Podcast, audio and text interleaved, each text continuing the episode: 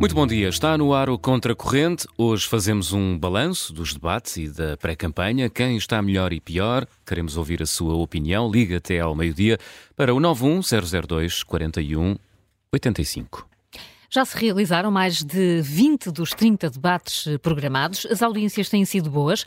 As sondagens que continuam a ser publicadas parecem convergir num conjunto de tendências e nem os casos de justiça parecem distrair os portugueses, que dão sinais de estarem mais interessados na campanha e no esclarecimento político do que noutros tempos recentes.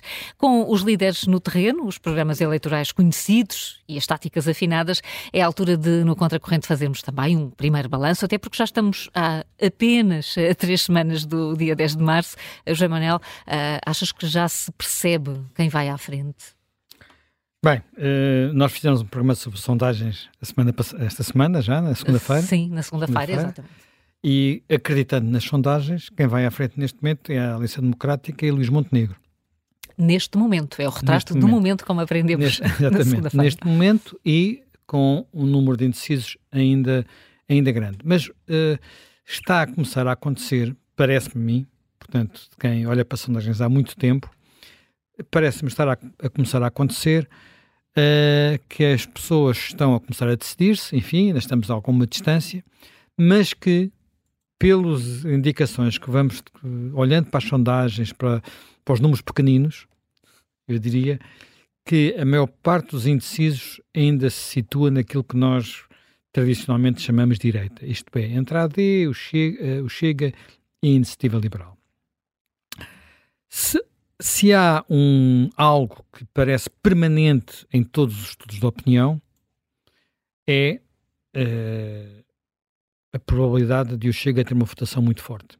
E quando digo uma votação muito forte, é já não estamos a falar, o Chega teve 7%, já não estamos a falar de, de 15%, podemos estar a falar de perto ou mesmo acima de 20%. É evidente que daqui até às eleições muitas coisas podem ainda acontecer, mas eu creio, e, e até pela forma como uh, correram os debates, e pela atenção que as pessoas tiveram aos debates, e pelas audiências dos debates, que isto dificilmente será uh, revertido, digamos assim. Mas já lá vamos, eu já te vou tentar hum. explicar porque é que eu digo isto.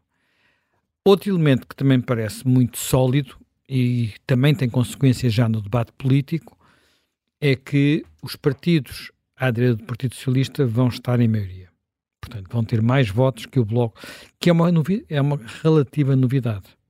Nós, durante a maior parte dos, dos últimos 50 anos, exceto em momentos muito precisos, raramente uh, do PSD para a direita tive, uh, houve mais de 50% dos votos. Aconteceu em, em, nas eleições presidenciais que elegeram Marcelo e Cavaco, mas em eleições legislativas Houve no tempo, naturalmente, das maiorias de Cavaco Silva, mas daí para cá, com maioria de votos, creio que só aconteceu, uh, nem sei se tinha certeza aconteceu na maioria de Passos Coelho. Mas pronto, quase nunca acontecia, portanto, acontecia ali 40 e tal por cento, tal, depois dava às vezes para ter maiorias de governo, mas eram maiorias de governo, uh, repara, a AD de Sá Carneiro não tinha mais de 50% dos votos, uh, não teve nunca, nem na primeira vez nem na segunda, portanto, isto é algo que é uma novidade no panorama político português e já falamos também um pouquinho mais disso. Vamos ver se os, se os hum. números confirmam, não é? Mas uh, aponta para aí. Eu acho que houve mais ou duas coisas que estão também a influenciar bastante a evolução da discussão política e do estado de espírito. Uma uh, foi os Açores. Hum. Os Açores, que muitos analistas super espertos uh, tinham dito que ia ser um problema para o PSD, tornou-se uma bênção para o PSD. Por duas razões. Primeiro. Portanto, a maioria relativa. Acabou a maioria ser. relativa, exatamente. Não, mas muitos disseram que as eleições, do, das eleições ao acontecerem em, antes das legislativas seriam um problema, Sim. porque criariam um problema. Um embaraço. Iam um criar um embaraço, iam criar não sei quantas coisas. Bem, aconteceram duas coisas que são importantes para aquilo que parece ser uma espécie de dinâmica que se apoderou da, da digamos, da área do, da AD e do PSD, que é, primeiro, o PSD ganhou, pronto, não é, não é um pormenor, portanto, havia dúvidas sobre, repara, há das eleições anteriores nos Açores, quem tinha tido mais votos e mais deputados era o Partido Socialista. Não, já, já, o que tinha acontecido nessa altura é que A direita já tinha mais peso do que a esquerda. Pronto. Agora aconteceu, não só se confirmou que a direita tem mais peso que a esquerda, agora bastante mais. O PSD, desta vez, ficou claramente à frente do Partido Socialista. Portanto, isto foi o primeiro aspecto positivo para o PSD. Sendo que desta vez estava lá, novamente, uh, Luís Montenegro, contra todos os analistas e todas as expectativas, e até se diria contra o próprio José Manuel Bolieiro, mas estava lá. Pronto, e pôde, não lhe aconteceu o que aconteceu na Madeira.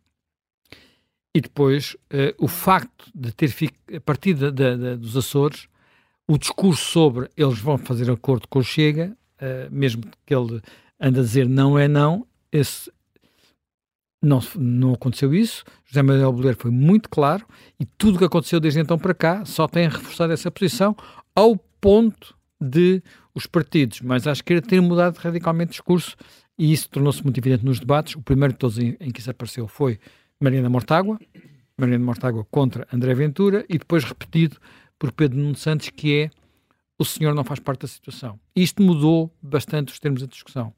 Há aqui dois elementos que são muito curiosos e que ontem já ficaram evidentes uh, na, na, no novo discurso de, de Pedro Nuno Santos, que é nós não estamos já só a ver quem é o partido mais votado.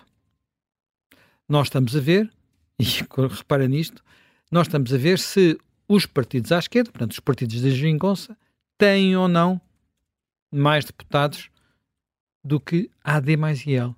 Porque o Chega não conta. Portanto, no fundo, no fundo é tentar e aí de facto há dúvidas hum. sobre essa matéria. As, as, sondagens não são, não dão indicações claras. Uh, a IEL também tem subido relativamente ao bloco nas últimas sondagens, mas aí estamos a falar de números pequenos e, portanto, não é significativo. Mas, uh, uh, no fundo, é tentar dizer: nós ainda podemos ganhar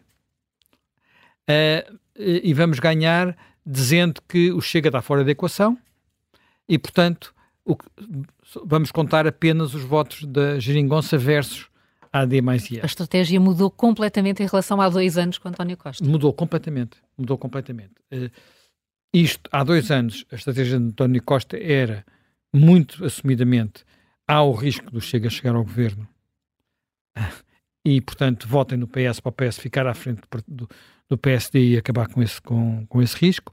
Isso levou muitas pessoas, eu conheço algumas, uh, que votaram útil no Partido Socialista, onde nunca tinham votado, e agora Pedro Nuno Santos, simplesmente desistiu, tá, de vez em quando ainda fala útil, mas é com um argumento do género muito mais frouxo, que é, se o PS não ganhar, uh, as políticas, e, portanto, ele está a falar para os eleitores de esquerda, uh, se vocês forem votar no LIVRE, no Bloco, e o PS depois não ganhar, não vos serve de nada.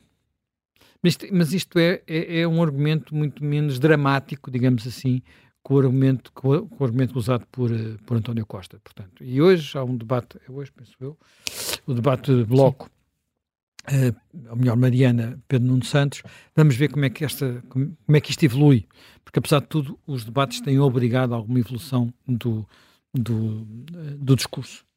E depois, enfim, estava a falar das sondagens, estava a falar dos Açores. Acho que o outro fator que também é importante é a forma como têm decorrido os debates. É, eu acho que não, às vezes há uma forma de olhar para os debates que, uh, e designadamente muitos comentadores, eu também sou comentador e portanto também estou neste saco, que é tentar uh, vê-los mais como combate de boxe a quem nós damos umas notas e no fim, uh, e nós fazemos isso no Observador, portanto, e as pessoas gostam de ver isso, e portanto, há muitos fãs deste tipo de análises. Eu, eu, eu, eu procuro, na medida do possível, olhar para os debates, não de acordo apenas com a prestação tipo combate de boxe, mas tentando ver para que eleitores é que, é que eles estão a falar e se estão ou não a ser eficientes para esse Portanto, tipo de eleitorado. A eficácia, da, do, a eficácia do da mensagem. E, e atenção, como nós, comentadores, não somos o eleitor tipo, somos um eleitor muito particular. Uh, é muito, a dificuldade aqui é pôr-nos nos sapatos de eleitores do Bloco, de eleitores do Chega, de eleitores da IEL, de eleitores do PS, de eleitores do PSD e de indecisos. E de indecisos. Sendo que há, de facto, por exemplo, uma das coisas, deixa-me só fazer aqui um parênteses, que é uma coisa que eu acho muito interessante. Hoje, hoje aqui o Pedro, Pedro Jorge Castro falou de que o filho estava a ver debates à uma da manhã. O filho de 18 anos, que vai votar pela 18, primeira vez. vai votar pela primeira vez. Uh, uh, eu confirmo que os mais novos estão a interessar-se por política de forma, parece-me, diferente. E com uma vontade de votar que eu não notei, não, quer dizer que estatisticamente nós verificámos nas eleições que não se, nas eleições mais recentes, que não se verificava. Uma das coisas que se dizia sempre é que, por exemplo, o PS tinha vantagem porque estava com uma grande vantagem entre os, os mais idosos, os mais idosos, sobretudo entre os reformados, e depois essa, essas pessoas votam mais, abstêm-se menos, do que os mais novos que tendem a ligar menos à política e a abster-se. Isto era verdade em eleições até há muito pouco tempo, digamos, no século XXI, as últimas eleições deste século. Eu não sei se, vamos ver o que é que acontece, mas meu faro, a minha intuição, aquilo que eu apanho um bocadinho no ar é que isso pode estar a mudar. Não quer dizer que os mais velhos se vão abster, mas parece-me que os mais novos estão com menos vontade de se abster e mais vontade de participar. E isso é um dos elementos que pode entrar em, em muito, pode ter muito peso nas próximas eleições. Muito peso mesmo. Porque, primeiro, uh, com menos de 35 anos, a vantagem dos partidos AD, IL e Chega é brutal, é avassaladora, completamente avassaladora. Só o Bloco é que ainda tem algum peso entre os mais novos e mesmo assim um peso menor do que qualquer um destes partidos, designadamente os partidos que, olha, um partido do campeonato do Bloco, uh, que é o, o, a Iniciativa Liberal, uh, e portanto, se houver uma participação elevada nestas, nestas camadas, portanto, e vamos verificar se acontece ou não, a, a desvantagem para os partidos à esquerda é enorme. P, aqui, sobretudo, PS e PCP, naturalmente. Não é? Há outro partido que também tem importância aqui neste, neste, neste setor, que é o LIVRE. Mas a gente não sabe bem o que é que vai acontecer com o LIVRE ainda. O LIVRE é, digamos, a, a terceira prova de fogo. O LIVRE já teve um deputado, depois aconteceu aconteceu com o Joacine, agora tem o Rui Tavares, que é completamente diferente. Mas vamos ver se é suficientemente convincente para ter uma votação expressiva. Há sondagens que o colocam a par do PCP. Seria sísmico, mas mais pelo lado do PCP do que pelo lado do LIVRE, não é? E, e também, uh, aí nestas contas, estamos a, a, falar que o livro poderá eleger em Lisboa, eventualmente no Porto. O livro é um uh, unicórnio. Eu acho que o livro devia ir àquele encontro das startups. Porque aquilo é um unicórnio. Ao certo, ao certo, ninguém sabe o que é que o livro. Que, as pessoas não sabem bem o que é que o livro pensa, o que é que o livro propõe. Mas acaba. Funciona em cada aparição televisiva, é eficaz em debates, gera bem os debates. É um, é um, é um partido fofinho. É um, é um, partido fofinho que está a ocupar também, atenção, está a ocupar muito lugar do PAN. Em sim, alguns sim, setores sim, da população. Não na população mais idosa. Sim, ainda não solitária. falaste do PAN, como é que o PAN fica aí? Sim, já vamos falar, e já vou passar rapidamente para os partidos todos. Sim. Uh, portanto, o PAN não penso que o PAN já teve os seus dias de glória, acho eu, e agora tem não tem o mesmo brilho que teve com o primeiro com o outro líder, não tem a mesma não tem e tem de facto a concorrência do livro. O livro faz concorrência ao PAN por causa da ecologia. Que é, que é Realmente, o Rui Tavares, eu que vi esse debate, o Rui Tavares está muitíssimo mais documentado que Inês Sousa Real, que, como é óbvio, não sabe nada de ambiente, mas ele está documentado, a pessoa pode concordar ou não com o que ele propõe, mas ele está mais documentado. E depois, e depois a Inês Sousa Real parece ter uma cassete e chega a todos os debates e debita aquilo com aquela voz matraqueante, ao passo que o Rui Tavares não, o Rui Tavares, repara, adapta discurso as propostas do Rui Tavares, nós podemos dizer assim, não são realistas. Pois, uh, mas são, são simpáticas, quer dizer, é do género, podemos experimentar, não custa nada experimentar. Ele diz sempre, podemos experimentar, sim. Podemos experimentar, tem um projeto piloto, não sei o quê e tal, pronto. Quer dizer, depois há outras coisas que são mais complicadas. E, uh, eu achei muita graça outro dia ver o Rui Tavares contra o imperialismo americano. Mas depois quer. Mas ele, mas ele depois não quer sair da NATO, não é? Portanto, e quer apoiar a Ucrânia. Não e quer apoiar a Ucrânia. Portanto, veio ali, foi no, já não sei qual foi o é, com... Com, a, com, a Mariana.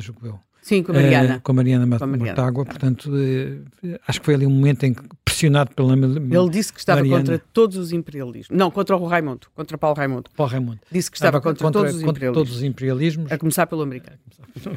o americano que não foi. Enfim, são coisas, eu diria, juvenis que lhe vêm São coisas redondas, é um Sim, discurso redondo. redondo. Fofinho. É, é. Fofinho. Bem, uh, portanto, nós temos esta evolução, e esta evolução, eu, há um artigo interessante do, do Henrique Raposo, enfim, não sei se ele tem razão, mas é um artigo interessante do Henrique Raposo no Expresso, uh, em que ele diz que nós podemos estar a assistir a uma mudança, ele não chama o termo sísmico, mas eh, muito, muito importante no nosso, na nossa política. E o que ele diz é o seguinte: nós tivemos 50 anos uh, em que, de alguma forma, o espaço, o espaço público e a política foi, teve, foi dominado por partidos de esquerda, porque era uma. Porque eh, era, enfim, vinhamos de uma.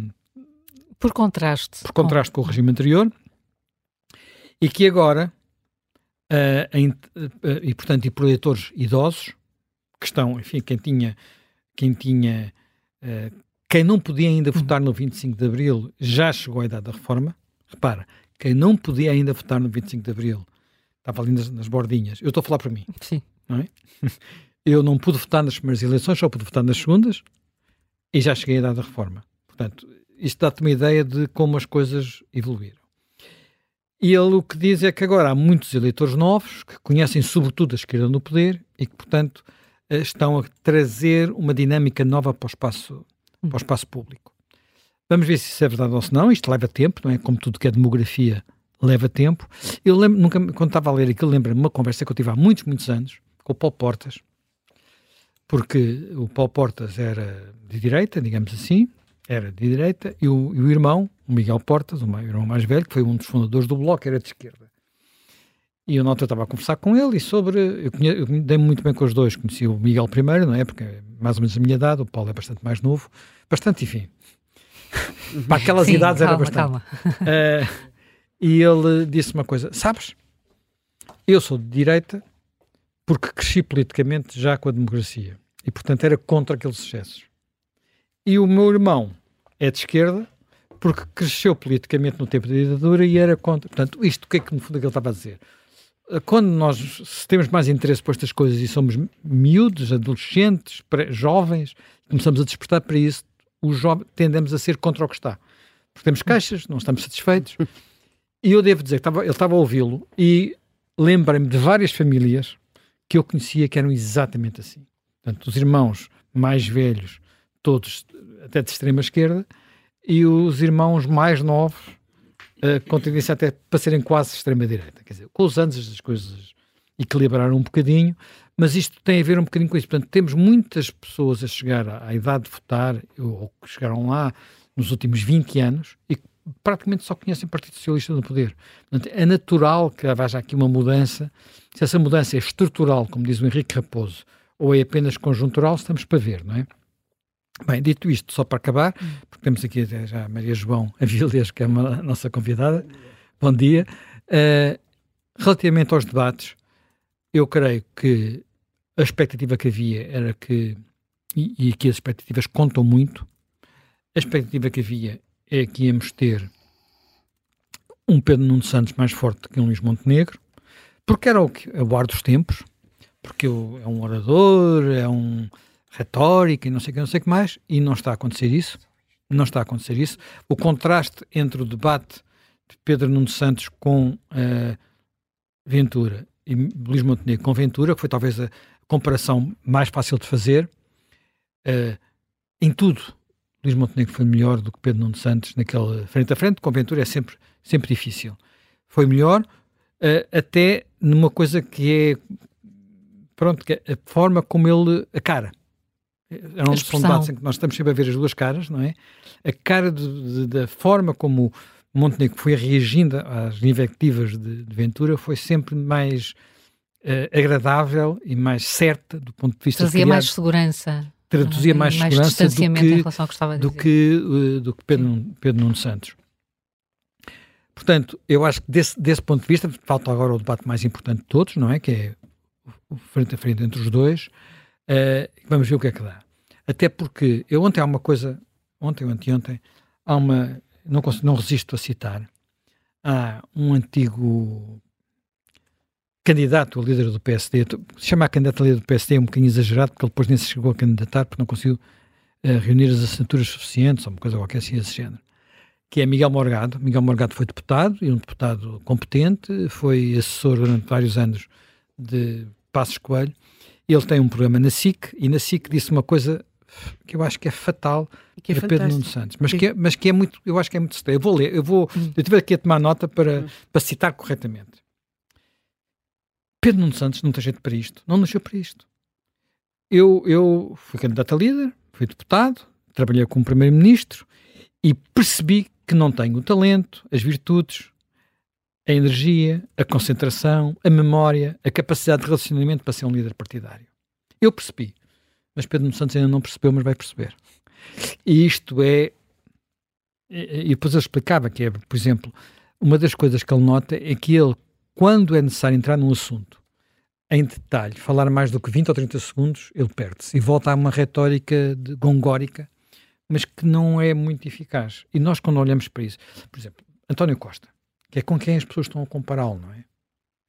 O contraste com António Costa para. Repara, Luís Montenegro está a ser comparado com Rui Rio e ganha pela positiva. Pedro Nuno Santos comparado com António Costa é um susto. Quer dizer, mesmo para onde é todo o Partido Socialista, não é preciso. É um susto. Quer dizer, António Costa tinha uma rapidez, uma, um conhecimento dos assuntos, uma capacidade de reação, uh, uma, enfim, também de ser mortal, um controle emocional completamente, completamente diferente. E, portanto, acho que isto é das coisas que estão, estão a resultar. Vamos ver agora o que é que acontece nos próximos, nos próximos debates. O 2 com Marina Mortágua, que é muito importante para o Pedro Santos, e, sobretudo, o de segunda-feira com Luís, Luís Montenegro. Pequenas notas muito rápidas só sobre os outros debates, sobre Sim. os outros. Como disse, o Rui Tavares acho que tem, uh, pode vir a conseguir um bom resultado para, para o livro, creio que mais à custa de alguns eleitores do Bloco e do PAN, sobretudo aí, não sei se vai buscar muito ao Partido Socialista, não faço ideia, é mais difícil. Estamos a falar de percentagens relativamente baixas. Uh, Paulo Raimundo uh, tem, quer dizer, é um PCP eu, eu não, não, consigo ainda avaliar, porque custa mesmo pôr nos sapatos dos leitores do PCP, tenho dificuldade em pôr-me nesses sapatos para perceber como é que ele funciona. Aquilo é um discurso tão igual, tão igual, tão igual, tão igual ao discurso de sempre, que apesar de ele ser, ser competente e perceber-se que ele conhece as matérias, mas aquilo é tão igual e tão sem, apesar de tudo, a simpatia pessoal que tinha o, o João de Souza, que eu creio que não sei se consegue salvar o PCP daquilo que já seria um, um um mau resultado. Podemos aqui ser surpreendidos. O PCP, por exemplo, portou-se bem nas eleições da Madeira, contra todas as expectativas. Portanto, uh, às vezes é um, é um, eleitorado que eu tenho que falar em, em, em entender. Uh, Mariana Mortágua, só para acabar, que é aquela que falta, julgo eu. Sim. Ah, não, faltam os do Ventura. Sim, fala Rui Rocha, falta Rui, Rui Rocha. Rocha. Mariana Mortágua. Mariana Mortágua uh, é competente naquilo que faz, mas tem uma maneira de estar que eu creio que é tão, é tão diferente de Catarina Martins. Catarina Martins era uma pessoa que podia encantar. Sorria, uh, portanto tinha um ar doce, uh, dizia aquelas coisas às vezes iguais. Mas, mas, mas, pronto, mas pronto, não era ela, ela foi às ganhando. Vezes estava às vezes estava despreparada, portanto, mas pronto, mas não era, não, quer dizer, é menos competente em termos de algumas claro. áreas que, que a Mariana.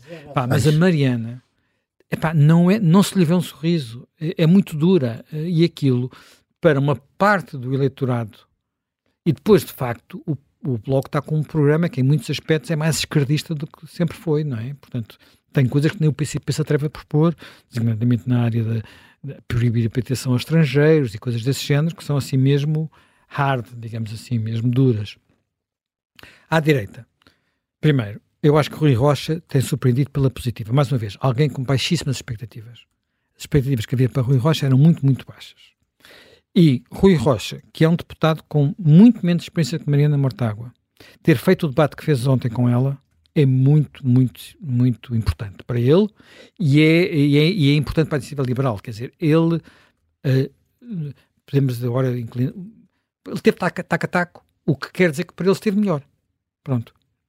Esse tem é o resultado. Com, tem a ver com as expectativas. Tem a ver com as expectativas, tem a ver com o traquejo, tem a ver com essas coisas todas. Portanto, ele esteve melhor. Acho que isto tem permitido à Iniciativa Liberal ter um percurso de recuperação dos vários tiros de pé que andou a dar nos últimos meses com questões internas, formação de listas, sectarismos e coisas desse género. Se isso chega para ela não ser incluída na dinâmica que me parece estar a ver do lado da AD, não sei.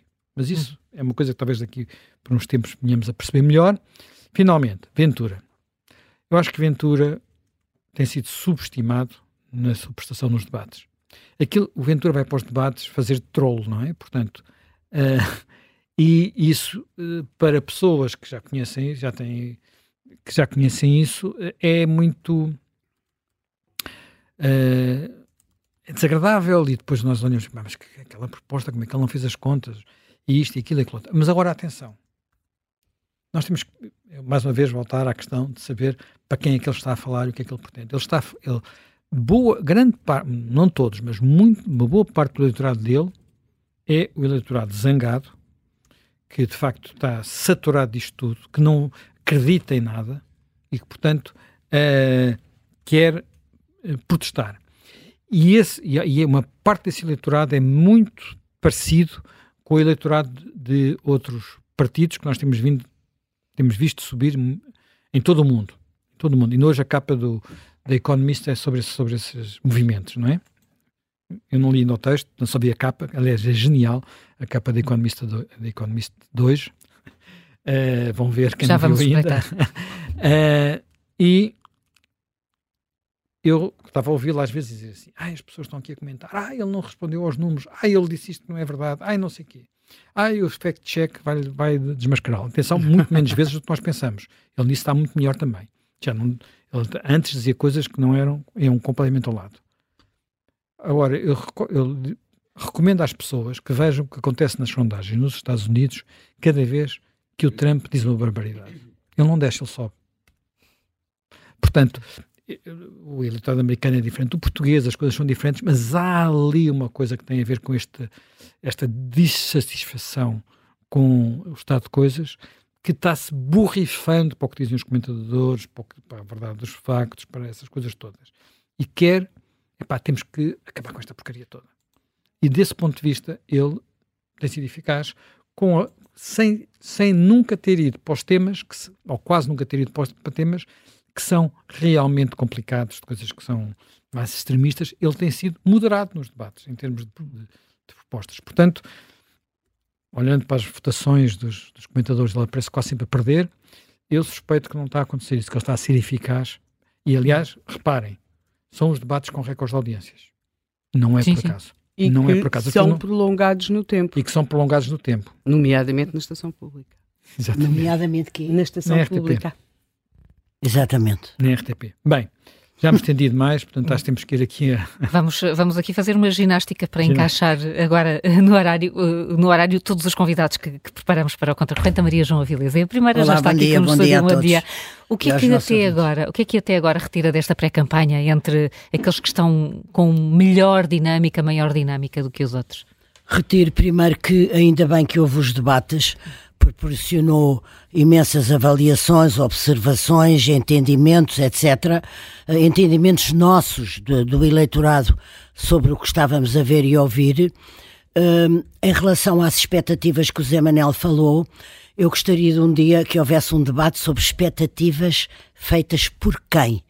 Porque há um enorme papel da mídia na criação de expectativas. Eu, eu lembro-me que Luís Montenegro era um pobre desgraçado até há relativamente pouco tempo, até pouco antes dos Açores, era um desgraçado que nunca Eu conseguiria acho que até à noite nada. Dos Açores, até à noite dos Açores, até à noite dos Açores, era um desgraçado, uh, era sempre apontado como se dissesse o apelido Luís Montenegro, vírgula, o desgraçado, no sentido em que não levantava voo, não isto, não aquilo, não aquilo outro. E eu acho que paralelamente a isso, ele ia fazendo um caminho, o caminho das listas, o caminho do seu programa do governo, de, de, o seu programa eleitoral, onde, por exemplo, o cenário macroeconómico é mais bem feito, mais, um, tem mais substância e mais sustentabilidade, por exemplo, do que o do Partido Socialista. Isto é só um entre parênteses. Depois, Rui Rocha não tinha expectativas nenhumas porque a mídia passava o tempo a comparar que, ao pé do talento de Coutrin, eh, eh, ele era quase um sem-abrigo, eh, sem direito a liderar, sem direito entre aspas. E depois, quando as pessoas, isto é que é muito interessante, quando o tiroteio, entre aspas, acalma um bocadinho, as pessoas, eh, cria-se um entre parentes ou uma pausa onde as pessoas emergem com as suas ideias, com o seu caminho, com as suas propostas, com as suas iniciativas. Eu acho que isso aconteceu com Luís Montenegro e a propósito do, de uma coisa que o Zé Manel disse interessante, um, quando a Câmara o filma uh, num debate em que ele está a ouvir o seu adversário, seja quem for, há uma, há uma empatia. Ele não está nem feroz, nem com o rosto fechado, nem agressivo, uh, nem ressentido. É um, é, um, é um, um homem, um político, um candidato que está ali para ouvir, mas não está armado nem com uma armadura de, de antipatia que, por exemplo, eu sinto em Pedro Nuno Santos, eh, já explico o que é que sinto, que é, é mais profundo que isso, Sim. mas que sinto em Mariana Mortágua. Ali não entra um sorriso, uh, não entra um, um interesse em ouvir o que o outro está a dizer, que não seja para imediatamente contradizer e atropelar uh, e, e, insultar, ou, ou, pelo menos fazer, ser feroz e impiedosa na crítica, embora a política não exclua a impiedade. Uh, eu acho que ficou um pouco claro ou um pouco mais assente que há uma subida da AD e uma estagnação ou uma um, como é que é dizer, uma, um encalhe, um encalhe. Pedro Nuno Santos está encalhado nele próprio. Isso acho que há essa ideia no eleitorado. Nós depois somos sempre surpreendidos ou, por, ou pelas sondagens, ou porque as sondagens se enganaram, ou porque a nossa própria intuição nos enganou mas eu penso não me enganar totalmente se disser que há uma tendência da AD se fixar um pouco mais, não sei com que números, e não se pode sempre por causa da incógnita uh, do Chega. Gostava de dizer que não sei se Pedro Nuno Santos é uma questão de fato, agora está muito discutido. Ai, agora já pôs o fato dele, o verdadeiro fato dele, porque andava com um fato apertado demais para parecer que era centrista e moderado e não radical uh, e extremista como é, ou radical como é. Uh, ou francamente de esquerda, de esquerda mesmo, não é social-democrata, é social-democrata de muito de esquerda. E eu não acho que seja uma questão de fato. Naturalmente, Pedro Nuno Santos é aquele mesmo uma pessoa que de facto não está preparada, que talvez não tenha uma grande vocação para ter critério uma vez a governar critério de elencar as prioridades, de saber escolhê-las, de saber transmiti-las, de escolher a pessoa certa para as interpretar e liderar. Não sei se a sua impetuosidade e a sua imprevisibilidade, ele é capaz de imprevisibilidade e capaz de impetuosidade, não são também nocivas para quem uh, tem que ter a cabeça fria, uma grande ponderação para, para ser maestro de uma orquestra governativa. Não acho que nestas coisas que nos suscitavam dúvidas à partida, ele as tenha retirado de algum modo. As tenha retirado. No debate com o Ventura, o debate com o Ventura não era o debate com o Ventura, era ver qual dos dois, para mim, isto é que é muito claro, e eu disse logo nessa noite numa televisão, uh, quem é que está, quem é que enfrenta Ventura? Uh, com critério, com serenidade, com argumentos, com política. Foi muito mais Luís Montenegro do que uh, Pedro Nuno Santos. Pedro Nuno Santos esteve adormecido ou anestesiado até meio e depois conseguiu enfim, articular, que também mal feito fora, algo sobre a habitação e os médicos, embora polémico, mas isso pronto, é o programa dele. Mas quem veio ao de cima, quem se mostrou que não tinha nada a ver com aquele senhor, que o seu programa era outro, a sua gente, o seu território era outro, que não era confundível com o André Ventura, tenha isto o resultado que tiver, foi muito mais. Hum, impositivo, mais assertivo, mas ao mesmo tempo com uma grande empatia, foi muito mais Luís Montenegro do que, do que Pedro Nuno Santos, e aqui era crucial ver uh, como é que se reagia perante o Chega. Só para terminar, os pequenos partidos. Uh, não sei se, se livre. Não sei se estou de acordo com o Zé Manel. Não sei se uma coisa é uma prestação, outra é o convencimento. É evidente que o convencimento decorre da, da prestação que se tenha televisiva e de convencimento, mas não sei se. Uh, não, não, não consigo antever a luta entre o eleitorado do Bloco de Esquerda e do, e do, e do Livre. Uh, o PAN, toda a gente gabou muito, até os, os comentaristas têm um milhão de espectadores uh, e que são de direita, elevaram muito a prestação do PAN, não me pareceu nem, nem pelo partido, nem a, pela, pela própria líder, uma coisa que se tivesse que tomar nota. E o Partido Comunista, não sei se historicamente, isto é um grande ponto, se historicamente não está já em curso um declínio que também não sei se será irreversível. Uh, eu tomei muito boa nota disto.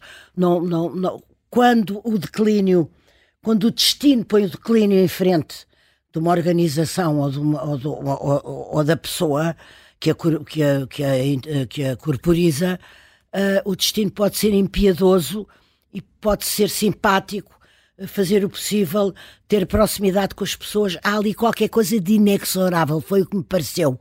Há ali um declínio. E nesse sentido é histórico, nos 50 anos do, do 25 de Abril, se chegarmos à conclusão que ele pode ter uh, 3%, que é uma coisa que a gente sim, pode, sim. Num, num, momento de otimismo, atribuir a um livre. E nesse sentido... Há uma coisa que se nota, vamos lá ver. Ele é uma pessoa que vem. Hum. Não, não é um académico, não, é, não tem formação universitária, vem de baixo, Sim. E percebe-se que, desse ponto de vista, o PCP é capaz de continuar a gerar quadros. Não, não, uh, sim, coisas. absolutamente. E, portanto, porque ele tem, uh, não é.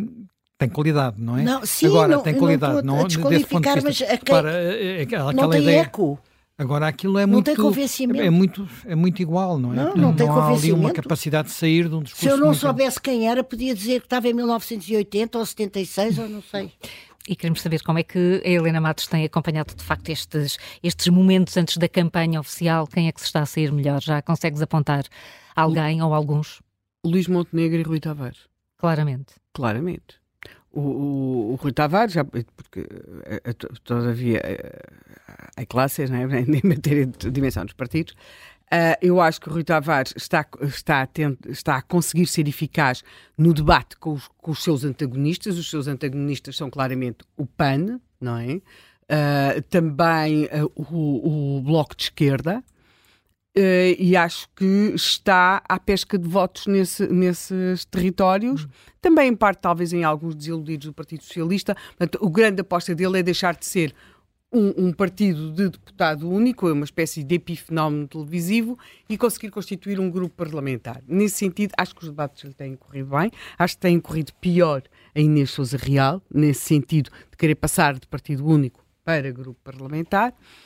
Uh, em relação a Paulo Raimundo, acho que a Maria João tem razão, é mesmo uma questão de declínio e isso não tem muito a ver com, não tem, não tem nada a ver com ele. Quer dizer, o discurso é como se ele estivesse a falar. Ele é uma pessoa afetiva, uh, tal como era Jerónimo de Souza. Uh, podia funcionar com ele como funcionou com Jerónimo de Souza. A questão é que ele fala de um mundo que existe, mas que não, não, não, não, não ecoa do trabalho, de não sei o quê, e aquilo, mesmo com propostas nas quais eu não me revejo nada, mas quer dizer, mas ele tenta falar de alguma coisa e aquilo uh, parece ser de 1980, como aqui foi dito. Portanto, há aqui um problema que eu acho que talvez se vai imputar muito um, a, a, Paulo Raimundo o, o ónus do, desse declínio. E não é. E não é, porque aquilo tem mesmo a ver uma questão ideológica, os partidos também, também morrem, não é? Pronto, eu acho que provavelmente estamos a assistir a isso. Depois, uh, claro, também não valerá ir a, todos, eu concordo com o que o Manuel disse sobre a Mariana Mortágua, mesmo com muito media training, aquilo não está ali uma aspereza difícil de, de, de, limar, uma maior radicalização, embora se tenha de facto preparação, isso nota-se e, é, e é evidente.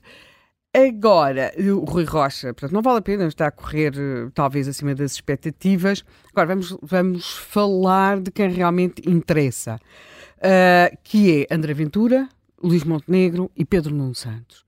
Eu não sei se. Sim, o André Ventura está a falar para o seu eleitorado, o seu eleitorado não está muito interessado em saber como é que todos os anos ele tem de arranjar 20 milhões na corrupção para aguentar o aumento constante de despesas, sim, porque não é só no primeiro ano. Mesmo que ele abanasse bastante os corruptos para lhes sacar 20 milhões no primeiro ano, no ano seguinte ainda precisava de mais dinheiro, portanto continuávamos a precisar de corrupção porque ele nunca explicou. Portanto, mas foi isso... Pedro Nuno Santos que, que o confrontou com isso, não pois, foi? Pois, mas ele também não respondeu, porque não conseguiu confrontar o suficiente. Bem, mas Uh, eu, eu, claro que o grande, a grande questão para André Ventura, depois já lá iremos se pode ou não deixar de fora 20% do eleitorado. Mas, em relação a Pedro Nuno Santos, as coisas não estão a correr bem. E não isso nota-se. Ele, para além do mais, uh, é, muito, é, é bom em polgar salas, mas nunca foi bom nem a dar entrevistas, nem a debater. Isso tem sido evidente. Ao contrário do Luís Montenegro, tinha sido muito eficaz líder parlamentar. O que é curioso, e isto aqui, pegando naquilo que a Maria João Veleza aqui referiu, é que o homem era praticamente invisível até se ter sentado naquela mesa para debater. Todos os dias nós tínhamos notícias sobre uh, a sua falta de talento, sobre tudo o que lhe corria mal. Eu, por exemplo, só percebi, só percebi no debate, no primeiro debate que ele tem, teve, que ele tinha de estar em todos os conselhos de Portugal. Ele disse, eu estive. Mas no... isso estava a ser noticiado, em todo Sim, caso, que ele tinha uma grande turnê. Tinha uma mas, grande turnê. mas era sempre ao viés, Sim. era sempre ou com uma condescendência. Ele não foi apenas ir, ele ficou lá, porque ele refere isto a propósito do alojamento local. Hum. Uh, eu, porque eu fiquei, com a Mariana Mortágua, eu fiquei, eu fiz questão de ficar em alojamento local. Portanto, havia aqui, houve uma, uma espécie de corrida de fundo de preparação. Uh, ele mantém, Trabalho de casa. Ele mantém ali uma. E, e, depois os debates, ele mantém ali uma, uma, uma, capacidade nos debates de ir argumentando e ao mesmo tempo não perdendo o, o, o controlo do discurso. Porque isso é que é fundamental num debate, quer dizer, quando a pessoa tem à frente alguém, por exemplo, o caso do André Ventura, que tem como, sempre como principal objetivo desconcentrar o adversário, ou, ou, o caso, por exemplo, da Mariana Mortágua, que o tenta transformar num biltre, a, a ideia é ir conseguindo manter-se à, à tona do discurso, não é? Não perder o foco. Isso é, deve ser um exercício dificílimo e, e portanto, e ele está a sair-lhe bem. E quando se parte com baixas expectativas e elas começam a subir, é muito diferente quando se parte com altas e elas começam a descer. Para além de mais, Pedro Nuno Santos vai para esta campanha com o mais difícil dos propósitos, que é ser quem não é. Exatamente. E depois, às segundas, quartas e sextas, quer ser uma espécie de continuador do costismo, cujo nome António Costa ele também nunca refere, porque, enfim, eh, não foi propriamente como continuador do costismo que ele se apresentou ao Partido Socialista. Depois, às terças, quintas e sábados, então está com aquela ala mais à esquerda do Partido Socialista. E assim, quando se vai para uma campanha eleitoral a procurar agradar-se a todos, pode não se agradar a ninguém. Isto é muito complicado, porque se tem pensar quem é que é o nosso eleitorado. Para além do mais, ele fisicamente transmite mesmo durante os uma debates, insegurança. uma insegurança. Eu não percebo, continuo sem perceber como é que os grandes partidos em Portugal não tratam destas coisas. Não há, o quê? Não tratam destas coisas. Não, sim, não, sim, não, sim, não, não pois não. Há ali uma insegurança e depois há coisas que não se conseguem corrigir, quase, quase que uma postura física cada vez mais envolvida em si mesmo. Uh, pois a voz nestas coisas, a voz de Montenegro não é boa. Mas o problema da voz de Pedro Nuno Santos é que pode funcionar bem em discurso uma voz que ele consegue E não projetar, num estúdio. Mas num estúdio aquilo parece que está ali em loop, quer dizer... E, sem me alongar muito mais, antes já começo aqui a fazer as, o arco das sobrancelhas, muito mais do que as sondagens, o Pedro Castro referiu aqui esta manhã um, um, um estudo de opinião, que vem no Correio da Manhã e que nos diz o seguinte, mais de 40% dos portugueses, 40,6%, consideram que Luís Montenegro é melhor candidato a primeiro-ministro. Isto é significativo, mas muito mais significativo é que quando este estudo foi feito em janeiro, apenas 31% respondiam isto. Ou seja, ele subiu 9%. Pelo contrário, Pedro Nuno Santos perdeu 6 pontos. Não só apenas 30% dos portugueses inquiridos consideram que ele daria um, um, um melhor, um melhor primeiro-ministro, como em janeiro eram 36. Portanto, em, no mesmo período de tempo, enquanto o Montenegro ganha 9 pontos, 9.6, o, o Pedro Nuno Santos perde 6 pontos. Depois temos outras coisas que são mais importantes, às vezes perguntar às pessoas em quem vão votar. pediria um conselho financeiro a Luís Montenegro ou Pedro Nuno Santos? 17.1 responde que pediria a Luís Montenegro, 13.2 a Pedro Nuno. Depois temos uh, admitiria entregar dinheiro para gerir a Luís Montenegro ou Pedro Nuno, 12.3 a, a Luís Montenegro e 7.7 a Pedro Nuno. É que é mesmo pouco. O que é que queria, o que é, onde é que ganha Pedro Nuno? É para ir jantar. É para ir jantar. É assim, ao largo do rato, olha para isto rapidamente, ou vão, ou vão ter uma, uma noite muito difícil a 10 de março. Há, uma, há, há, quem me faça lembrar uh, no Partido Socialista e fora até do Partido Socialista que não foi por acaso que no Congresso ele disse eu vou ganhar as eleições autárquicas, as não sei quê, não sei quê, e não falou destas legislativas. Há também quem me tenha tentado meter na cabeça que ele não quer ganhar estas uh, eleições. Custa-me a crer. Custa-me a crer. Porquê que não quereria ganhar? Porque, porque acha que as soluções, por causa do crescimento do Chega, por causa do Montenegro dizer que não governa com o Chega, que se cria uma teia de impossibilidades e problemas e crispações e dificuldades que não corre bem e, portanto, nessa altura ele reapareceria numa altura ou de eleições. Em setembro, outubro. Reapareceria muito mais preparado, uh, mais uh, sereno, ou mais com o fato certo, que eu continuo a não saber qual é. Uh, se é uma questão de fatos, é ele que é isto que se tem apresentado. Estou só a dizer que isto circulou mesmo e uhum. circula um pouco. Uh, Alexandra Leitão, por exemplo, disse aqui ontem que uhum. ah, eu, por mim, seria mais assertiva. Quer dizer, ela não pode ir mais longe do que isto, mas é, é uma, é uma declaração de facto de não uh, de acordo com, a, com, as prestações que ele tem tomado. Também me parece, e a Helena disse ao Partido Socialista toma conta disto ou terá uma noite infeliz, uh, que há que tomar conta de outras coisas. A ideia que dá é que Pedro Nuno Santos não está muito rodeado das pessoas que lhe podiam meter na cabeça e num papel e ajudá-lo numa equipa a preparar bons argumentos e, e, bons temas e bons temas e bons argumentos para, para aquilo que é, não é decisivo, mas que é importante, que é um debate televisivo. Eu tenho a ideia que não sei quem é que estará lá, vejo sempre uma formiga trabalhadora que é a Alexandra Leitão, uh, com, com, a qual, como cidadã, discordo da AZ, aquele horror aos, aos, aos privados e é tudo quanto seja a palavra privado. Mas que é de facto uma formiga trabalhadora, é? Não, eu sei que é, mas por isso é que estou a é, dizer. É, Agora, uh, uh, não interessa do que. Uh, minha opinião como cidadã, como jornalista, que eu digo, é uma formiga trabalhadora.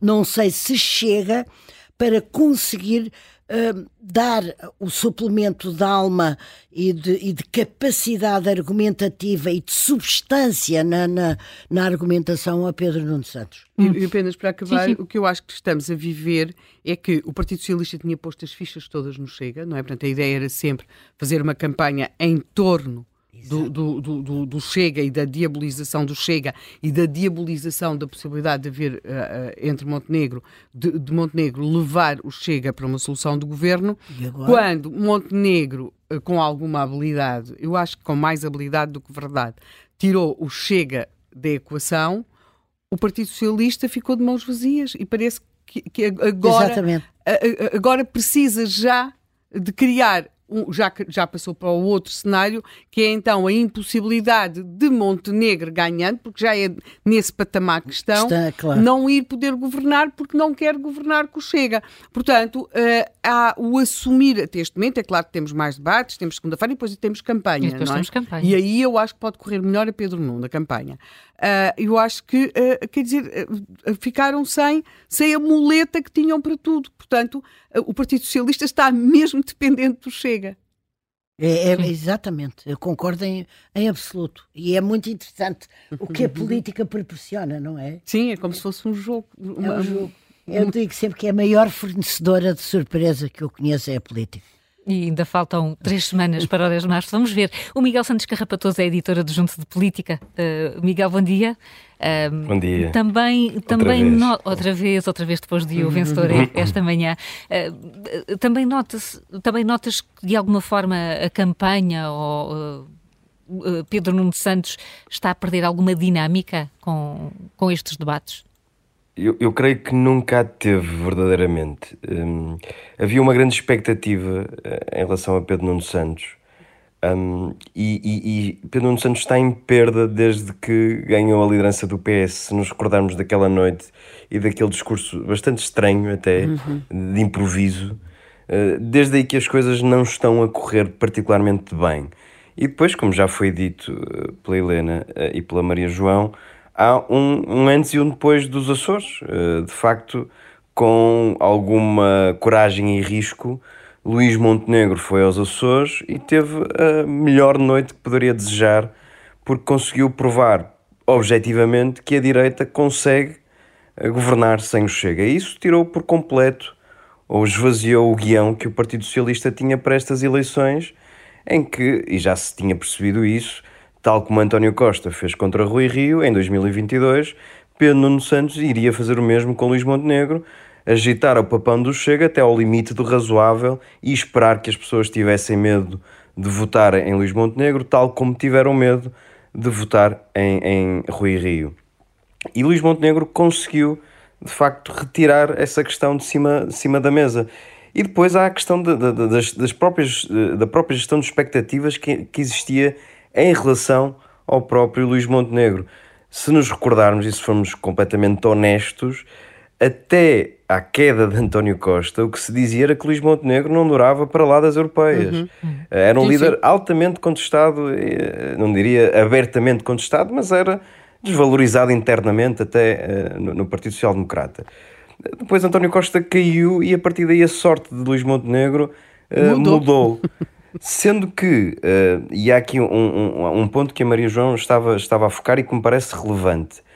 Uh, vale o que vale, mas a meu ver, e conheço melhor o PSD do que o Partido, Social, do, do que o Partido Socialista, mas Luís Montenegro, desde o início, que se procurou rodear de gente que não tendo a mesma opinião do que ele, uh, era, trazia coisas novas ao partido. Uh, e fê-lo até ao limite de conseguir que, que Aníbal Cavaco Silva voltasse a um, a um congresso hum. do PSD. Isso mostra que não só se está a preparar com alguma seriedade, como está também a tentar alargar as fronteiras daquele que é o seu núcleo mais duro, que eu acompanho há muitos anos.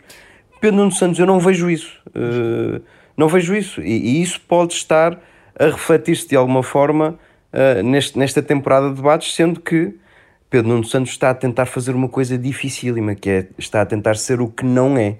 E isso é muito difícil uh, para quem quer uh, passar um lado mais genuíno ou mais convicto da sua própria persona política. E, e isso nota-se particularmente nos debates em que Pedro Nuno Santos parece estar num espartilho entre ser um estadista ou apresentar-se como um estadista e ser aquele líder mais combativo que, nos estamos, a, que estamos todos habituados a, a reconhecer nele. Hum. Uh, e isso nos debates, em particular até a meio do debate com André Ventura, eu acho que depois houve ali uma mudança de chip, mas até meio do, do debate com André Ventura e em todos os anteriores, Pedro Nuno Santos parecia amorfo, uh, apático.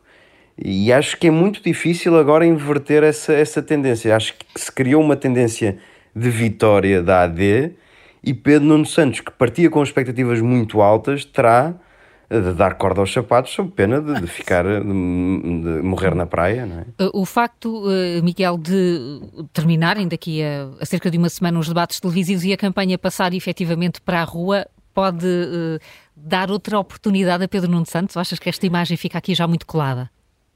Fica, e, e, também queria acrescentar outro ponto que, que às vezes nos esquecemos e que, e que é justo também para Pedro Nuno Santos. Eh, eh, as eleições acontecem, também lhe caem ao colo de uma forma muito ingrata. Uh, e acontecem depois de oito anos de governação de, de, António Costa, em que há um grande desgaste uh, para o Partido Socialista. Portanto, seria sempre uma campanha difícil para Pedro Nuno Santos. Um, os debates não lhe estão a correr particularmente bem, sendo que aquele que é o mais importante é contra Luís Montenegro. Se aí conseguir eh, deixar uma boa imagem, admito que as coisas possam uh, voltar a estar mais em aberto. Agora, tendo em conta até um, a, a, a, grande audiência que, estão a ter, eh, que, está a ter este, que estão a ter estes debates e a curiosidade que existia para perceber como é que Luís Montenegro era neste tipo de formatos e Pedro Nuno Santos era neste tipo de formatos, eu acho que já não há muito mais oportunidades para deixar uma boa primeira impressão. Acho que Pedro Nuno Santos desperdiçou muitas oportunidades ao longo do caminho e a campanha uh, será muito difícil para o Partido Socialista porque vai estar sempre atrás do prejuízo.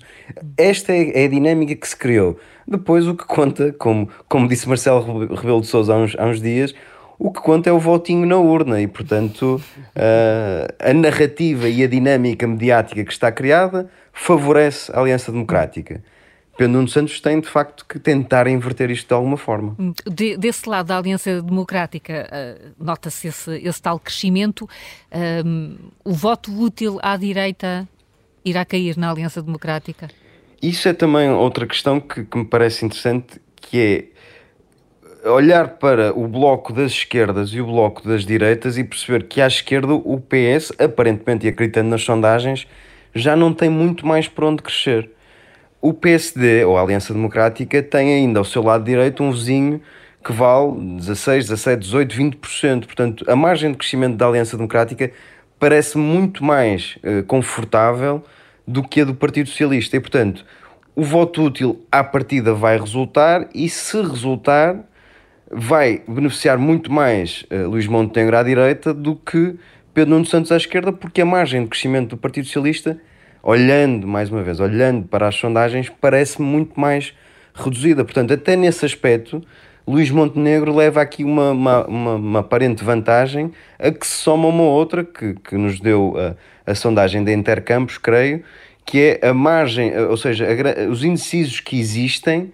estão a tender para a Aliança Democrática. Portanto, há aqui dois movimentos, quer à direita, quer entre os indecisos, que parecem favorecer uh, Luís Montenegro.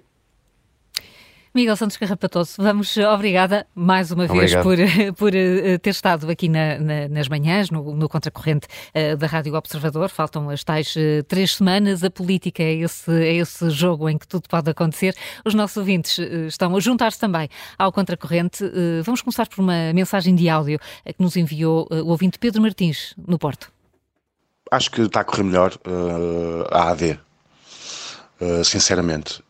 aliás, estes debates, uh, pelo menos a mim, já me serviram para mostrar que de todos estão a concorrer para o cargo de Primeiro-Ministro, para governar o nosso Estado, eh, só há mesmo uma pessoa com, com a postura uh, necessária uh, e com um sentido de, de, dever e de corretidão e de coerência, uh, visto que é o único que não mente. Isto é incrível. É incrível isto também devia deixar-nos um pouco a pensar que sociedade é esta que nós né, estamos, onde, em parte, grande parte por culpa dos mídias televisivos, nomeadamente, uh, se, di, uh, se, deixa perpetuar uh, mentiras, que são mentiras mesmo. E quando se diz que alguém ganhou um debate, mas que mentiu, e que isso não é relevante para ter ganho ou não um debate, isso diz muito também do caráter das pessoas que nós vamos querer eleger. Por isso, eu estou realmente a, a, a gostar destes debates porque estão a servir, espero eu, para as pessoas uh, perceberem uh, em quem devem votar uh, no dia 10 de março. Obrigado e um bom fim de semana para todos. Um bom fim de semana também para, para o Pedro Martins. Obrigado. Os debates têm sido esclarecedores. O Joel Souza, Liga de Alcochete, é empresário. Bom dia. Bom dia. Muito bom dia. Bom dia. A minha, a minha ótica de ver esta questão de, destes últimos cinco anos de política em Portugal é uh, uma situação que nós nos esquecemos de grandes políticos que fizeram uns bem, outros menos bem, mas uh, traz-me à memória pessoas como Sá Carneiro, como Mário Soares, como Álvaro Cunhal, e hoje uh, temos políticos que, tipo de micro-ondas, e, e aquilo que está acontecendo nos debates, além de eu achar que é muito pouco tempo, não se está a pôr nenhuma ideias, uh, nem debater nada, apenas parece que está a sair uma picardia e o interesse, talvez, da comunicação social ou dos comentadores, é ver duas pessoas ali a uh, tratar de assuntos que não têm nada a ver com o país. Uh, e quando se tem alguma oportunidade de apresentar situações, ou, ou, projetos, ou o que seja, as propostas que têm, uh, entra-se logo na, nas picardias políticas uh, e esquecendo do país. esta situação, o que, é que, que é que me faz ver? Faz-me ver que estes debates têm sido, têm sido maus, numa forma geral, eh, no sentido em que não há muita, muita uh, oportunidade de apresentar propostas para o país saber o que é, e depois vemos uma comunicação social e uns comentadores na televisão sempre, sempre, sempre contra uh, o Partido Chega. O que faz que eu, como fui indeciso durante muitos anos, comece a pensar o que é que está a acontecer em Portugal. Uh, eu ouço muitos políticos dizer, por exemplo, xenófobo, racista, mas nós temos é o Bloco de Esquerda que chama bloco, chama racista e xenófobo ao Chega, mas ela é que quer proibir a venda de casas a estrangeiros. E não há nenhum, não há ninguém uh, que apresente, ok, o Chega é xenófobo, é racista, mas ninguém diz aonde, ou, ou quando é que foi, ou o que é que aconteceu. Epá, e, e, e, esta necessidade do PS, porque para mim politicamente isto o PS tentou fazer com que o Chega crescesse para tirar votos ao PSD e para se continuar no governo, saiu-lhe foi o tiro pela culatra. Porque neste momento o Chega está a crescer, uh, vai crescer ainda mais. Eu até suspeito que possa vir a ganhar as eleições, ou seja, os três partidos terem mais ou menos os mesmos, uh, os mesmos votos, andarem ali todos mais ou menos juntos porque há muita gente que vai votar no Chega que diz que não vai votar no Chega. Hum, e ainda é um voto vai... envergonhado. É, é, para algumas pessoas ainda é um Sim. voto envergonhado. Uh, e, e, quem empurrou esta situação foi o próprio PS.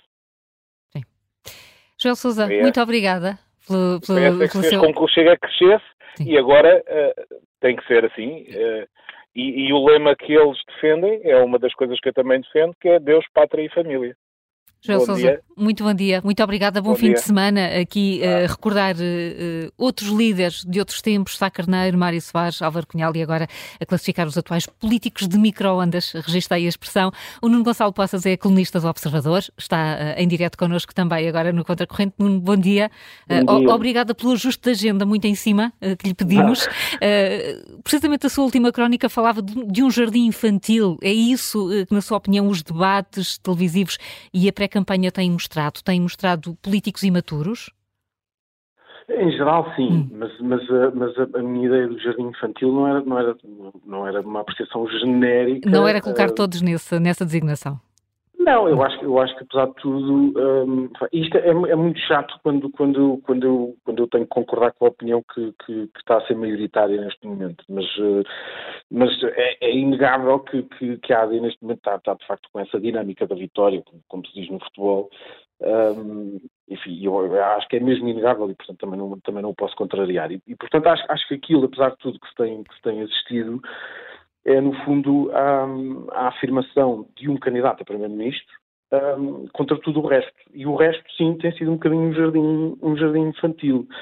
Um, e tem, tem, tem sido um, um, jardim infantil, sobretudo na, na, quase uma apreciação moral daquilo que tem sido o, o comportamento do, e as posições dos, uh, dos, candidatos. Enfim, eu acho que, apesar de tudo, excluiria aqui, não, não, não, fazendo uma avaliação sobre aquilo que são as suas prestações ou não, mas acho que, apesar de tudo, que, que tanto o candidato, o Rui Rocha, da Iniciativa Liberal, e até em parte o, o Paulo Raimundo e o Rui Tavares têm, têm tido algum, algum grau de maturidade nisto. Relativamente ao resto, que é assim, de facto, um jardim infantil, um, sendo certo que a esquerda continua a ser, de facto, a dona do balanço e, portanto, dita, vai, vai ditando uh, as regras com que, com que o debate vai, vai podendo ser feito e acaba sempre por ser ela a, a grande vencedora do, do, de, de, de, todas as, uh, todos os debates, de, todas as discussões.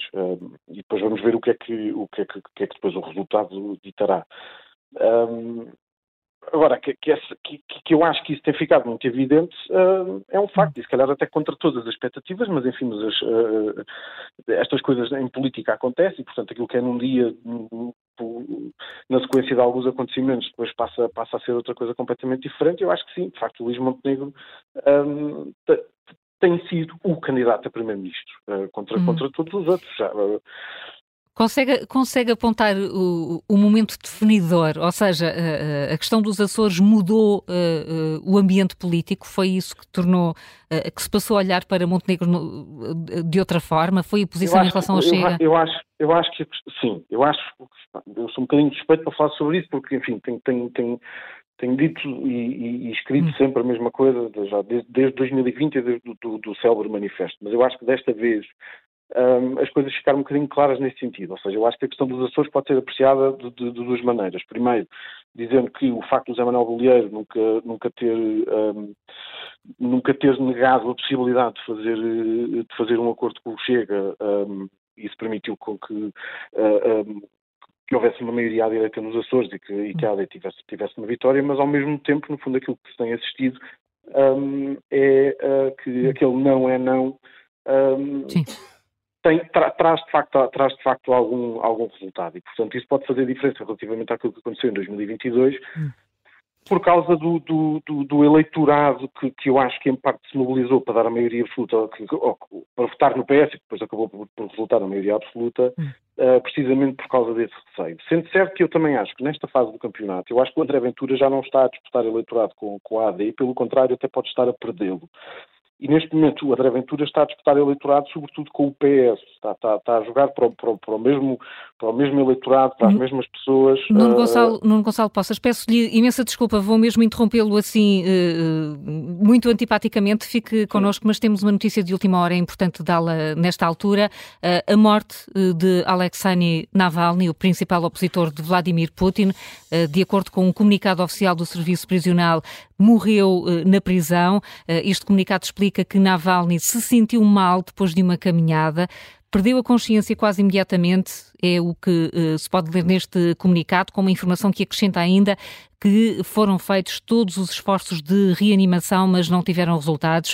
O principal opositor de eh, Vladimir Putin, o presidente russo, detido já há vários meses, morreu. Confirmação oficial por parte do Serviço Prisional. É uma informação que eh, naturalmente vamos eh, desenvolver no nosso jornal do meio-dia e que levou à interrupção assim muito agreste ao Nuno Gonçalo Passas. Peço-lhe desculpa, mas era mesmo importante para não, todos não, ficarmos um a conhecer. Sim. Foi por, um, foi por um péssimo motivo, mas um bom motivo no sentido em que era importante uh, Não foi José Mourinho, nem eu sou o Santana Lopes, não se preocupe. Muito obrigada. E também não estamos a falar de futebol, é mesmo. Uh, envolve, envolve-nos a todos. Nuno Gonçalo Passos, peço desculpa porque interrompi-o quando falava nesta, nesta diferença clara entre uh, Luís Montenegro e Pedro, e Pedro Nuno Santos, com um debate já na, na próxima segunda-feira. Será realmente decisivo? Eu acho que esse debate é, é, muito importante, sobretudo para lançar o resto da campanha. E, o, e acho até que, que quer dizer, na, na, sequência dos últimos debates do Pedro Nuno Santos, que toda a gente percebeu de facto, a, a expressão do, do, do, Miguel Morgado há uns dias na, na, na televisão era, era, exatamente essa. Quer dizer, eu acho que as pessoas, ao, ao, à medida que os dias vão passando, as pessoas percebem que o Pedro Nuno Santos de facto não tem jeito para isto e que, enfim, eu até arrisco dizer que será provavelmente mais um, mais um produto um, dos mídias que, que, enfim, que, que puseram. É, é, é, é, um bocadinho aquela piada antiga do, do cágado que está em cima da árvore. É? No fundo, ele está lá, mas ninguém sabe como é que ele, como é que ele lá chegou. Um, e, e, portanto, o PS eventualmente estará a tocar a rebate uh, porque está a perceber que, que, que, as eleições podem estar de facto em, em, em jogo. Tanto o Pedro Nuno como, como, a própria Mariana Mortágua já assumiram isso em alguns debates e, portanto, este debate de segunda-feira será muito importante. Portanto, se, é, é até importante, aqui para, para, para relembrar uma, uma, frase do saudoso Tim Terranz uma vez no Congresso do PS, é bom que, que, que, que o Luís Montenegro não adormeça à sombra da laranjeira, porque, porque esse debate provavelmente vai ser duro e será, julgo eu, mais decisivo de todos. Um, e que depois pode relançar também, pode, pode, pode lançar aqui uma dinâmica nova para, para, a, para a campanha propriamente dita. Um, será talvez importante, um, até para alargar enfim, o, o, o, espaço da AD, quer, quer ao, ao centro-centro-esquerda, quer à direita, mais à direita do espaço da AD, através do CDS, talvez seja os 15 dias da campanha talvez seja uma altura uhum. para, para, para, lançar o, o, CDS nessa altura, mas, uh, enfim, eu, eu acho que a dinâmica de facto é muito, é muito importante e pela, e pela primeira vez aqui numa série de anos, uh, se calhar em oito até, ou pelo menos desde a saída de Passos Coelho da liderança do PSD, eu acho que se afirmou de facto uma alternativa, as pessoas percebem que há uma alternativa e, portanto, vão procurar, na sequência dessa alternativa, provavelmente vão procurar uma alternância. Uh, Eu acho que se as eleições fossem já neste domingo, seria isso que, que, que aconteceria, uhum. independentemente de, de, de, depois de, das aritméticas políticas em função do, da distribuição dos lugares. Um, agora, em 15 dias pode acontecer muita coisa. Pode haver uma hecatombe, uh, pode, enfim, Pedro Nuno Santos pode, pode superar-se e, e, e, revelar algo que, que, nós ainda não conhecemos. Portanto, é, é, será Sim. tudo possível, mas uh, não, não, me espantaria, por exemplo, que, que, que, houvesse resultados uh, interessantes relativamente àquilo que é o que é o que é o que são, que são o, o segundo e o terceiro lugares um, no, nos resultados eleitorais, mas, uh, mas enfim, falta, falta... O, o que é que está a pensar que pode ser? Não sei, acho, mas acho que, que, que, que, esta disputa, como eu estava a dizer há pouco, que, o facto de, de, o André Ventura ter percebido uh, e de estar a jogar com, com, com o eleitorado tradicional do PS, um, acho que pode pôr tanto o PS como o Chega uh, numa disputa acesa pelo segundo lugar, se a AD se confirmar como, de facto, uh, a vencedora. Bom, seria, seria de facto eh, surpreendente. Nuno Gonçalo Poças, muito obrigada por uh, ter aqui traçado estes, estes cenários, não é? Estas Obrigado. hipóteses todas. Um bom dia, um bom fim de semana também, também para si. Uh, Maria João Avilés, o Chega tem potencial, poderá ter potencial para isso, e se tiver, poderá depois uma AD abdicar desse valor eleitoral e do que representa, Não, do que representará no Parlamento? Eu acho que é cedo para dizer uh, uma, uma afirmação tão forte como o Chega a ficar em segundo lugar, ou etc. O que eu uh, sim digo, isso já me pareceu ter observado mesmo, ou pelo menos intuído uh, com alguma consistência, é que me parece, e nisso estou completamente de acordo com, com o Gonçalo Nuno Poça, é, há qualquer coisa que mostra no André Ventura, apesar daquela uh, segurança e aquela dialética, aquela velocidade e aquela permanente capacidade de interromper, tudo aquilo, há ali uma espécie de percepção dele de que, estando à porta de qualquer coisa que ele quer que se abra para ele, uh, fazer parte de um governo, ser muito importante na definição de um governo, ser importantíssimo num resultado eleitoral, etc ele, acho eu, que ele pode estar a perceber que a porta talvez não se abra. Ou seja, eu percebo o Gonçalo Nuno Poças quando ele diz o, o André Ventura já não está a disputar o eleitorado da AD. É evidente que há aqui um otimismo, quer do, quer do Gonçalo, quer meu. Uh, um otimismo no sentido em que talvez estejamos a ver aquilo que gostávamos que acontecesse. A verdade é que, mas a verdade é que eu senti no André Ventura, em dois debates, para lá da fanfarronice e da dialética e da velocidade, senti que ele pode estar à porta e achar que, oh diabo, isso afinal, a política muitas vezes, ah, afinal, afinal houve uma maioria absoluta, quando toda a gente dizia que não havia. Afinal, a porta pode não se abrir. E isto é interessante. Pode não saber, e para ele, no sentido de ser um fator determinantíssimo no resultado no centro-direita, da, da, da, da, direita do PS. Muitos analistas, não sei se é o caso da Maria João, diziam que uh, uh, Passos Coelho poderia ser o líder social-democrata que esvaziaria o Chega. Não, Será que Luís teria, Montenegro não, também teria, seria? Teria esvaziado, com certeza, mas eu detesto. Um, o sebastianismo, sou visceralmente malito contra. Dois, não posso fazer futurologia sobre o que não aconteceu. Uh, uh, agora que evidentemente que, que o teria uh, reorganizado todo hum. este espaço político de outra maneira, com certeza. Agora, está, o que nós temos a ver, eu não sei o que é que vai acontecer dia 10, agora sei o que é que aconteceu até aqui e sei, sobretudo, a maneira como Luís Montenegro esteve perante 30 minutos cruciais diante de, de, de André Ventura. Isso depois dos Açores, depois dos debates estarem a correr bem a, a, a Montenegro, não estarem a correr tão bem, ao contrário, aqui não concordo com o Zé Manel, não estarem a correr também assim tão bem a, a, André Ventura, que tem aquele boneco e não sai dele. E, e, e mostrou. O, o, único debate que não lhe correu mal foi com o Pedro Nuno Santos, a quem também não correu nada bem. Portanto, aí há uma explicação. Agora, não, não me venham dizer que André Ventura tem sido convincente. Como o eleitorado dele não se importa nada que ele não seja convincente, é um bocado irrelevante. Para quem vê a política uh, de uma forma desapaixonada, olhando para o que tem que analisar e que ver, não penso que ele tenha feito moderou-se também. Era o que faltava, é a mesma coisa que dizer que uma pessoa não, não se vestiu antes de sair de casa, com certeza que tinha que se moderar, porque senão até talvez fosse expulso dos debates com aquela gritaria. Portanto, moderou-se, não penso que seja uma novidade nem um facto uh, a assinalar. E não acho que nenhum debate, tirando com Pedro Nuno Santos, onde ele conseguiu passar algumas ideias e algumas contas um bocadinho nada mais menos disparatadas, desorganizadas e desnorteadas, não penso que estes debates lhe tenham corrido especialmente bem.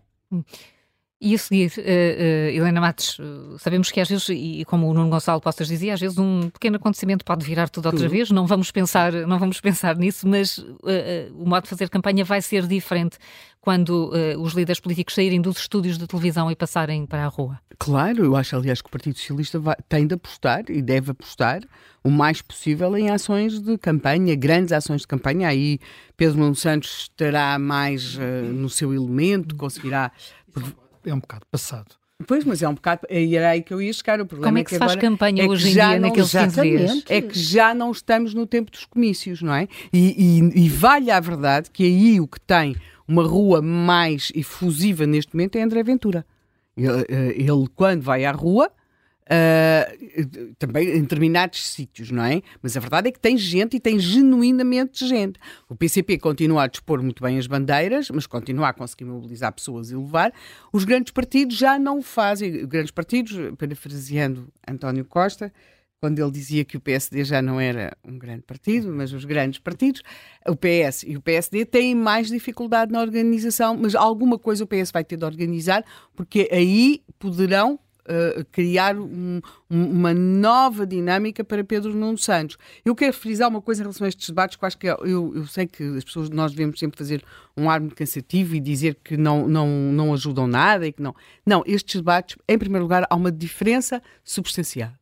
Está a fazer estão a fazer-se contas. Quanto mais não seja para contestar uh, uh, as medidas do, de André Ventura, todos os partidos começaram a fazer contas. É verdade. E passámos aquela altura em que se dizia que isso não interessava nada e que havia vida para lá do déficit e que não interessava nada. É verdade. Não, é verdade. agora toda a gente está a fazer contas e a perguntar onde é que vai buscar o dinheiro, como é que pensa financiar isto. Portanto, houve um salto qualitativo na minha opinião, porque de facto têm de se fazer contas, não é?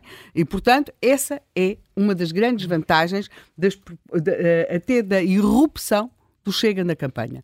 Para contestar, quanto mais não seja, e não só também porque o PS trouxe a questão das contas certas, mas sim, isso parece-me ser particularmente importante. Agora, nós temos aqui uma questão que é, eu não, eu não acho que se possa, nós podemos ter, ou Luís Montenegro está a pensar em setembro, portanto, em que o país pode ir para novas eleições, confrontar André Ventura com a possibilidade ou não de deitar o, o governo da AD abaixo. Na entrevista que André Ventura dá hoje ao Expresso, ele já não fala quase que da apresentação automática de moção de rejeição caso não faça parte do governo. Uh, como tinha exigido, não é? Um acordo, ou fazer um acordo extra. Portanto, eh, primeiro é eh, tem-se deixado ficar ali exatamente a porta, ele tem deixado ficar ali várias hipóteses, mas neste momento, na resposta que dá, percebe-se que uh, não está vai a ajustar também está a ajustar porque não quer. Mesmo os jogadores de póquer não podem levar o bluff até ao fim, não é? Claro, e portanto, só que estão vários a fazer bluff neste momento. Está André Ventura a fazer bluff, não é? Porque ele diz que não viabiliza, mas depois também não quer ah. apresentar a moção de rejeição. Está uh, uh, Luís Montenegro, porque na verdade ou está a apostar num cenário de eleições para setembro, outubro, capitalizado por ser deitado na Assembleia da República abaixo, hum uh, e, portanto, crescer, porque não é possível achar que vai conseguir governar, acho muito difícil que vá, que vá governar assim através do Chega, mas todos os dias hostilizando o Chega, porque André Ventura terá os seus defeitos, mas entre as suas qualidades também se conta saber fazer alguma leitura política, porque temos de perceber que o homem começou por ser deputado único e neste momento estamos aqui a debater se pode ou não vir a ser o segundo partido. Portanto, nunca se deve subestimar a inteligência das, das outras pessoas.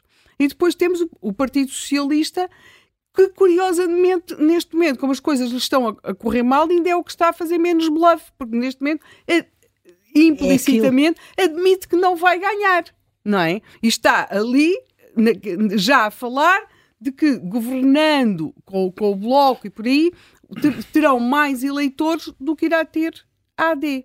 Portanto, como as coisas não estão a correr tão bem, houve aqui uma espécie de um. De repente o jogo ficou desmontado. Uh, as cartas viraram-se.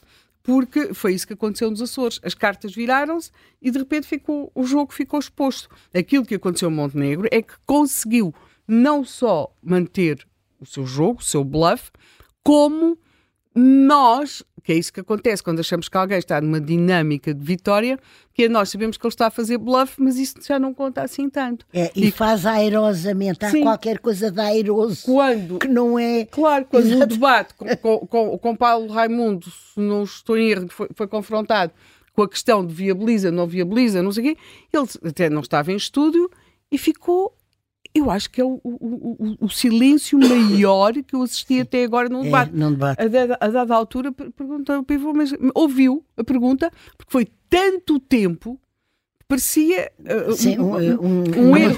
Foi, mas não foi um erro. Pois foi não. deliberado e foi muito eficaz. Claro, é isso.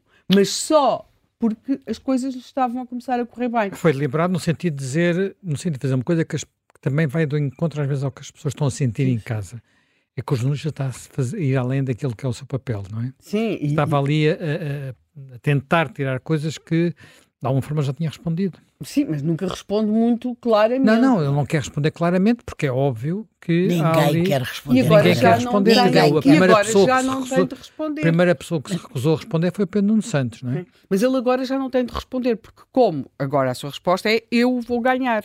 Ou seja, como neste momento pode, se o debate de segunda-feira correr bem, mudou a percepção, ele já não é, ele já pode Sim, iludir já é essa, essa, pergunta e, e pode iludi-la responder, mas eu estou aqui para pois, ganhar, não é? Eu gostava só de chamar a atenção de Não, não, já.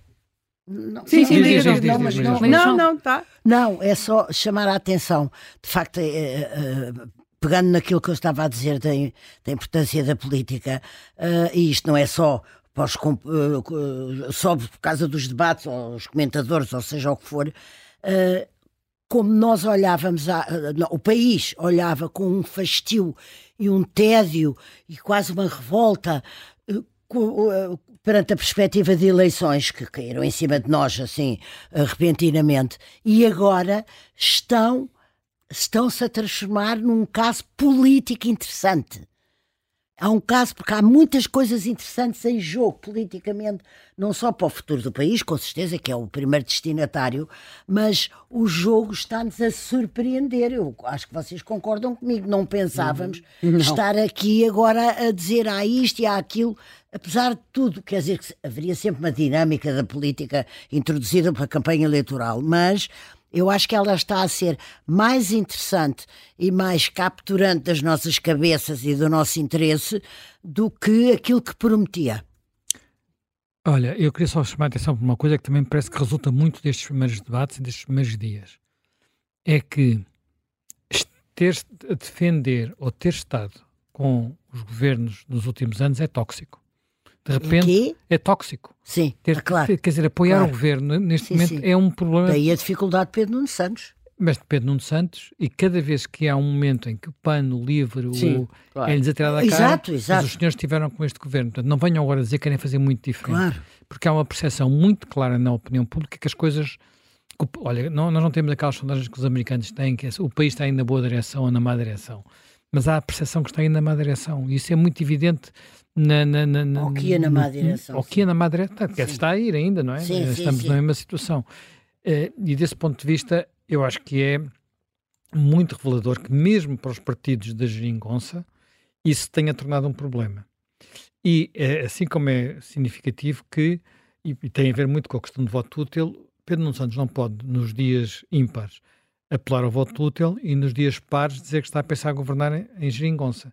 Porque são duas coisas contraditórias. Sim, claro. Quer dizer, a, a, a Pedro Nuno Santos, em 2019 e 2020, foi contra a estratégia de António Costa de radicalizar contra os, os parceiros de geringonça.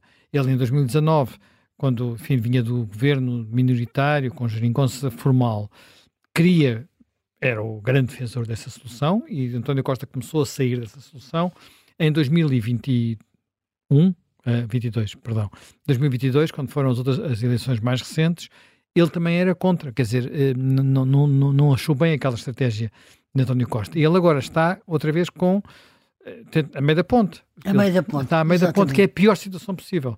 É a pior situação possível.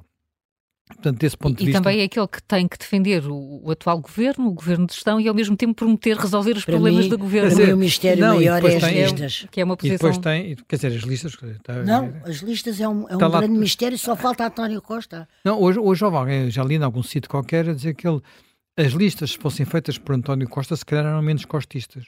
Não, exatamente, é não, com certeza, a, que, a suposição é completamente uma, há ali algo que também tem a ver com a natureza de, de, de Pedro Nuno Santos. Ele é, é, ele é uma criação do aparelho, não é? Ele é uma... Uma criação do aparelho do Partido Socialista. Ah, nesse sentido, sim. Ele é uma criação do aparelho do Partido Socialista, portanto, ele, ele tem que estar bem com aquele aparelho, com aquelas pessoas mas, todas. Com, com, mas com todo o costismo, está lá dizer, todo. Está bem, mas uma parte dele vem do, daquele acordo que ele fez para não romper com o José Luís Carneiro mas há muitos que ele sentiu necessidade de lá pôr. Por exemplo, Mariana uh, poderia Vieira da Silva inaugurou em Lisboa. Não os ter é a colocado, maior declaração ter, não, de amor ao costismo. Não ter colocado a Mariana, não ter colocado a Fernando Medina, era uma ruptura. Era uma ruptura, atenção. Portanto, e desse ponto de vista ele estava está, está, está condicionado, não, quer dizer, olha para um lado e vê uma barreira, Sim. olha para outro e vê um muro. Portanto, é de facto uma, uma posição muito difícil. Eu não sei se estou de acordo com aquilo que, de que ele está a pensar já na eleição seguinte e não nesta. Até porque Foi depende, alguém que me disse. Até porque depende muito do resultado. Se o resultado for muito mau, Uhum. eh, os partidos tendem a não perdoar a quem. A O quem PS, tem. o PS nisso eh, não é tão Oh, oh, eh, oh, eh, fogoso como o PSD. N- E ainda não por cima é tão com europeias logo a seguir. Quer dizer, repara, Sim, as únicas exato. eleições que eu me recordo que o Partido Socialista perdoou ao seu líder foi quando o líder surpreendeu pela positiva, que foi Ferro Rodrigues. Ferro Rodrigues chegou também numa sessão muito parecida com, Exato. com Pedro Nuno Santos Exatamente. ah, em cima da hora, toda a gente ia achar Pelo que ia, abandono do António pelo Guterres. abandono do António Guterres, que ia chegar em cima da hora e depois teve um resultado acima das expectativas, tudo correu bem. Enfim, não- depois não correu bem para Ferro Rodrigues, mas a história é outra. É outra. A história é outra. Agora, antes, Sampaio teve que foi de- derrubado por, por, por, por Guterres.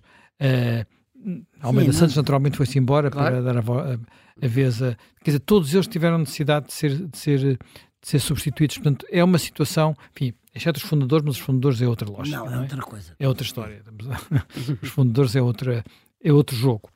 Portanto, eu não tenho, a não tenho a certeza disso. E, portanto, eu acho que, olha, vou acabar com uma nota menos positiva, eh, do sentido de, eh, e não de que possa acontecer nas eleições, mas do país. Ontem saíram uns dados que, eu, a meu ver, são muito preocupantes. É o índice de democracia da Economist, Uhum. e esse índice coloca eh, Portugal cai outra vez, portanto eh, recua, e esse, esses índices colocam só há três países na União Europeia que não são democracias plenas, são democracias com falhas: Portugal, Bélgica e Itália. Portanto, eh, a e- Hungria, não? Não, é, enfim, da Hungria também tens razão. Eh, Estou a falar da Europa Ocidental. Ah, sim, sim, sim. Falando da Europa Ocidental. É Portugal, É. dizes tu? Eh, Europa, não, a Itália, a Portugal, a Itália e a, e a, Bélgica. e a Bélgica, na Europa Ocidental. Pois a Europa de Leste Sim. é mais complicado, sim, sim. tudo isso tem outras, tem outras tradições. E, e nós é, E, é- e, a, e, hum, portanto, repara, até a Grécia está melhor. Portanto, e isso acontece muito por causa de dois, três indicadores que são maus, que é baixa participação política, vamos ver se muda ou não, temos uma oportunidade agora de mudar nestas eleições, reduzida cultura política, isso tem a ver muito com o país que somos, mas também com, olha, também connosco, não é? Portanto, comunicação social, e finalmente, eh, aspecto em que a, di- a diferença para a Europa é maior. é a maior de todas, é mau funcionamento do governo. Que horror. Que é um índice de Que 6.8, atestado. 6.8 contra, uma média europeia de 8.4.